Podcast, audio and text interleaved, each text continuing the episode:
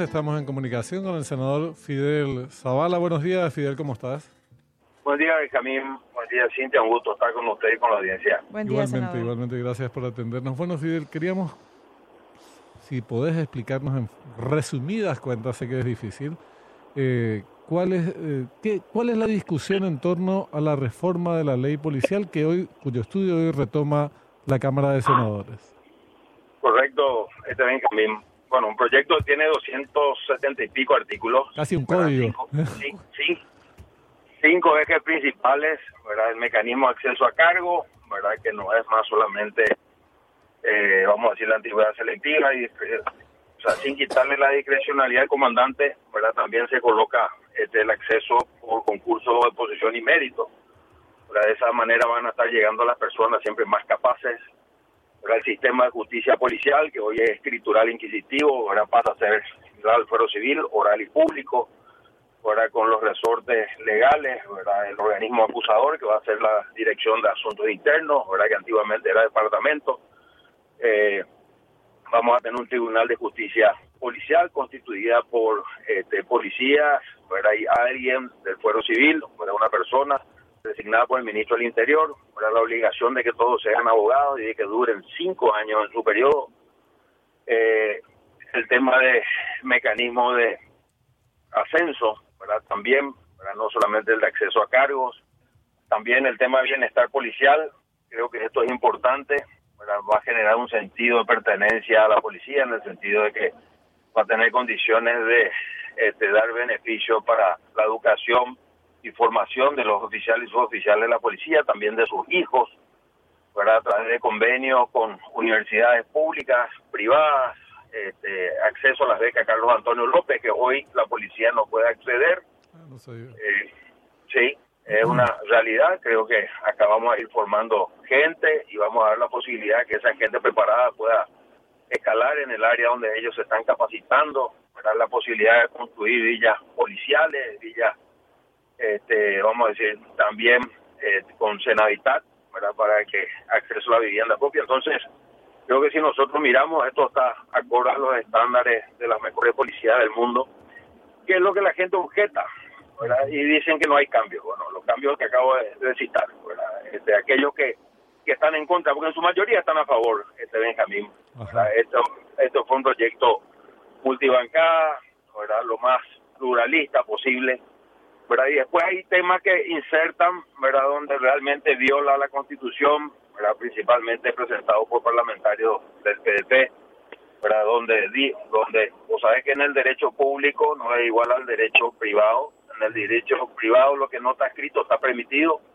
En el derecho público no, ¿verdad? Solamente se puede hacer lo que está escrito, ¿verdad? Y acá condenaba que pueda, tenga que actuar con organismos intersectoriales y de otros sectores, ¿verdad? Eso pondría un corsé a la Policía Nacional, después en el caso de justicia policial, los asuntos policiales, así como los asuntos militares, tienen que ser tratados en esos fueros, ¿verdad? Y no podría entrar ahí este, gente, como plantearon en algunos lugares de Defensoría este, del Pueblo, que es un cargo político. Yo creo que, al contrario, lo que tenemos que tratar es de quitar la política del Poder Judicial, la política de la policía y de todo el gran mal que nosotros tenemos es esto. Y bueno, este, la discusión se va a basar en esto. Eh, también hay un cuestionamiento de parte de Hacienda por el tema del déficit de la caja fiscal. Hoy ya es deficitaria. Y si hacemos legislación comparada, Benjamín, eso es deficitaria en casi todas las partes del mundo. ¿verdad? Y se cubre con recursos del Tesoro. ¿verdad? Y es deficitaria, ¿por qué? Para que la ciudadanía pueda entender ¿verdad? Porque se tiene que dar una relación, ¿verdad? De tres nuevos ingresantes para cada nuevo jubilado, ¿verdad?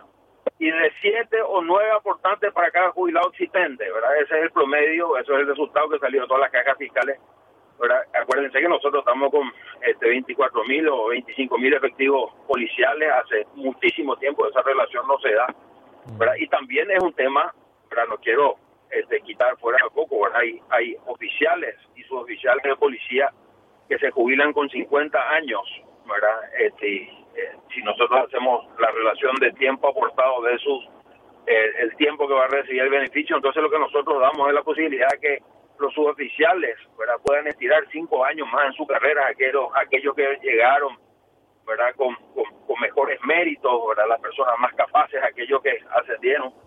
¿Verdad? Y, y lo que nosotros estamos dando es la posibilidad que efectivamente tengamos también este, paliado ¿verdad? el problema que nosotros tenemos de la cantidad de policías en la calle. Creo que esto vamos a estar mirando nosotros y vamos a tener eh, en este contexto mejor calidad de policía este, en la calle y con un tiempo de vida, ya que el Estado ha invertido en ellos. Para que puedan ser útiles más tiempo, vamos a decir. Eso como, como posibilidad, eh, con el derecho de, de, los policías, en este caso de los que mencionás, que a acogerse a la jubilación o, ampliando el, el, el plazo de, de actividad propiamente antes de jubilarse? Ampliando el plazo antes de jubilarse, ¿verdad? más tiempo de aporte, por supuesto. ¿verdad?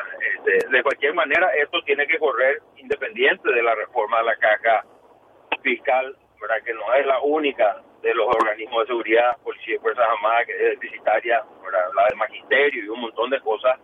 Porque esto tiene que ser revisado en un contexto este, más macro, vamos a decir.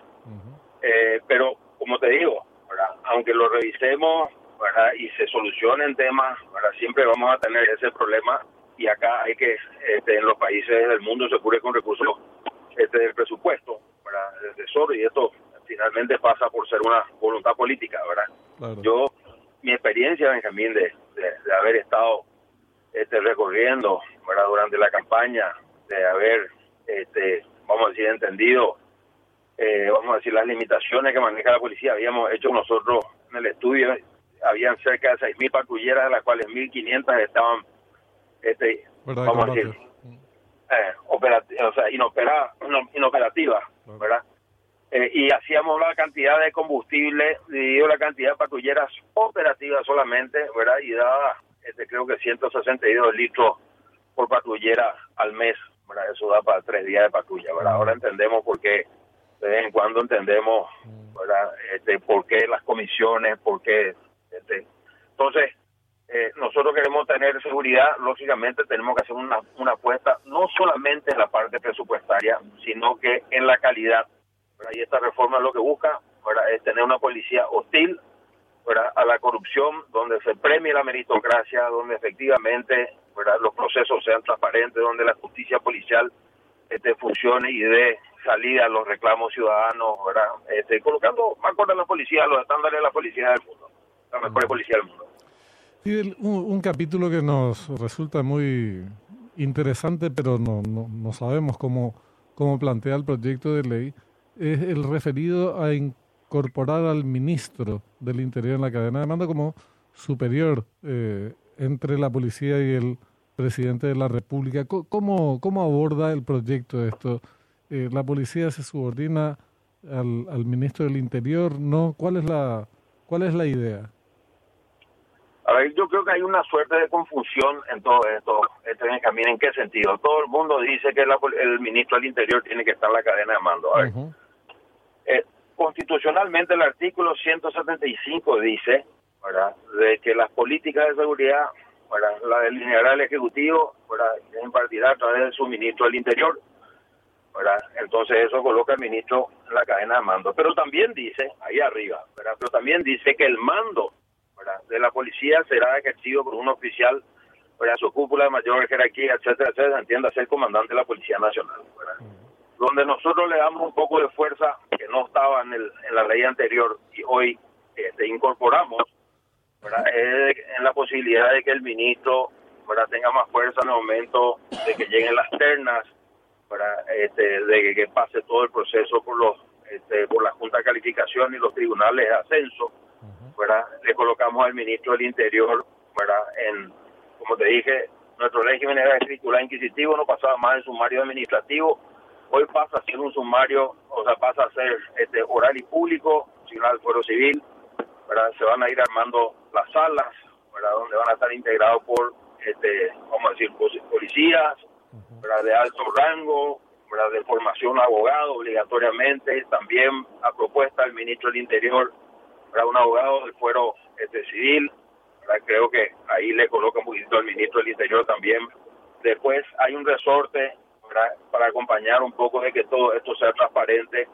Así como te dije, la Dirección de Asuntos Internos actuaría como Fiscalía, Este, los órganos, los tribunales de justicia policial actuarían de jueces, y hay un departamento de auditoría de justicia policial donde también está integrado este por representante del Ministerio del Interior. Entonces, efectivamente estamos viendo ahí de que el ministro tenga, o sea, el Poder Civil tenga esta participación en el sentido de acompañar un poco todos los procesos y de transparencia, ¿verdad? Pero no inserto el mando operativo, institucional mm. que constitucionalmente el artículo 135 es muy claro, ¿verdad?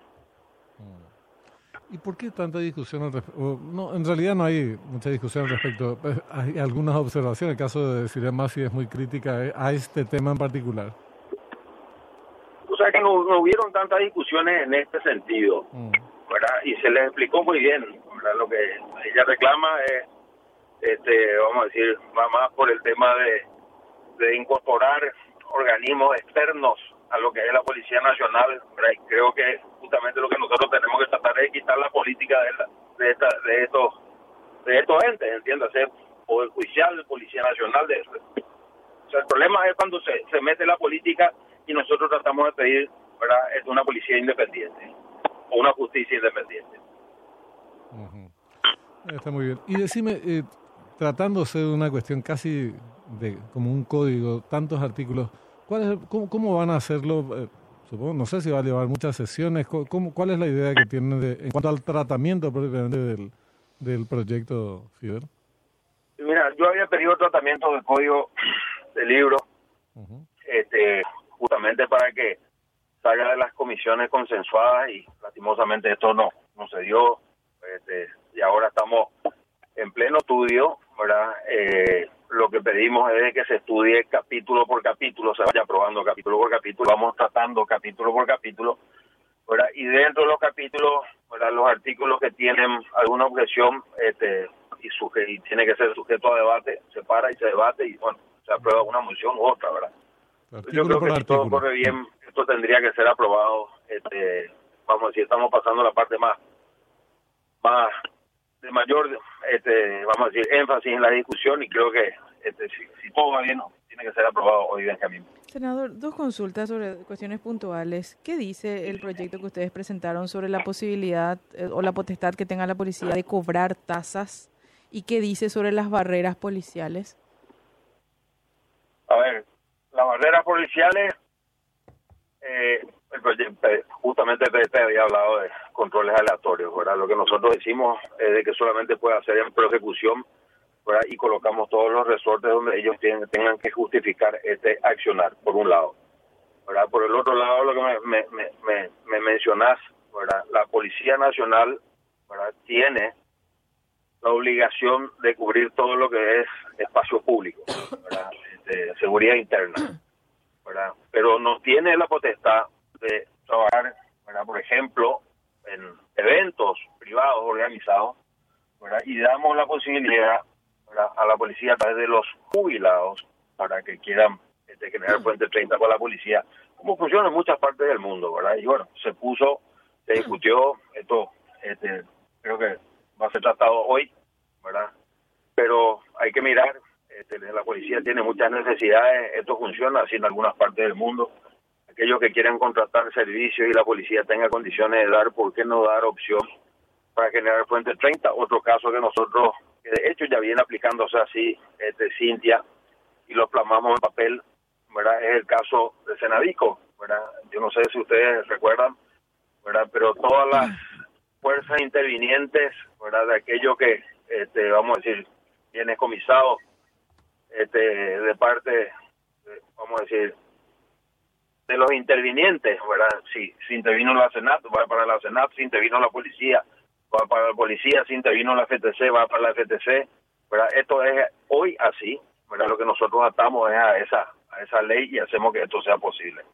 Eh, sobre el cobro de tasa, senador, eh, ¿cómo sería? Porque no, así como usted explica, por lo menos sin, sin entrar en mucho detalle, entiendo que sería para eventos públicos, pero ¿qué pasa con aquellos organizadores que, por ejemplo, no puedan pagar la tasa? Y no contarán con los con los con los servicios, ¿verdad? Eh, muy peligroso eso se discutió, ¿verdad?, de que esto es ilegal. No, a ver, por ley nosotros estamos delegando al Ejecutivo ¿verdad? para que a través de un decreto pueda fijar esas tasas reglamentarias. Y nosotros vamos a estar cada vez que se necesite ajustar y así funciona con los municipios, así funciona con muchos otros lugares, ¿verdad? Este, dándole un poquitito de, de, autarquía en este sentido, ¿verdad? Si es que, este, vamos a decir, nosotros por ley vamos a tener que cada vez estar modificando las tasas, eso va a ser imposible, ¿verdad? ¿Y qué, qué, se modifica en cuanto a la reglamentación vigente actualmente sobre las barreras en, en esta nueva reglamentación? ¿Qué hay de nuevo? No, de que la policía tiene que demostrar, de que la policía cuando pida los documentos, el ciudadano tiene la obligación de, este, vamos a decir, eh, vamos a decir, dar la información. Si no es así, la policía tiene obligación de usar medios tecnológicos. Esto va a obligar a que la policía tenga, como muchas partes del mundo, este, las tablets con toda la información este, y les da todo el camino este, judicial para que efectivamente la policía no cometa errores, esté salvaguardada este, los intereses de la de la persona, ¿verdad? Este, que, que, en ese momento está siendo requerida, ¿verdad? Y yo creo que está todo muy claro. Senador, ¿cómo podemos acceder al texto del, de la ley que van a discutir finalmente, el texto final? Porque esto sufrió tantas modificaciones, son dos años de discusión. Estoy segura que el documento que yo tengo particularmente ya está desfasado en torno a, a todas las discusiones que se dieron? A ver, Cintia, vamos a ver si me escribe tu gente, yo le puedo mandar un texto, ¿verdad?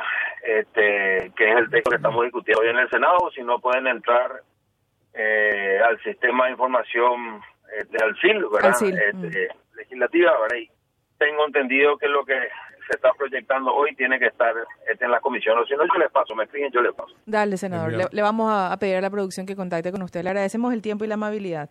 Que tenga un buen día. Dale, Cintia. Un gusto, un gusto, Benjamín. Igualmente, igualmente.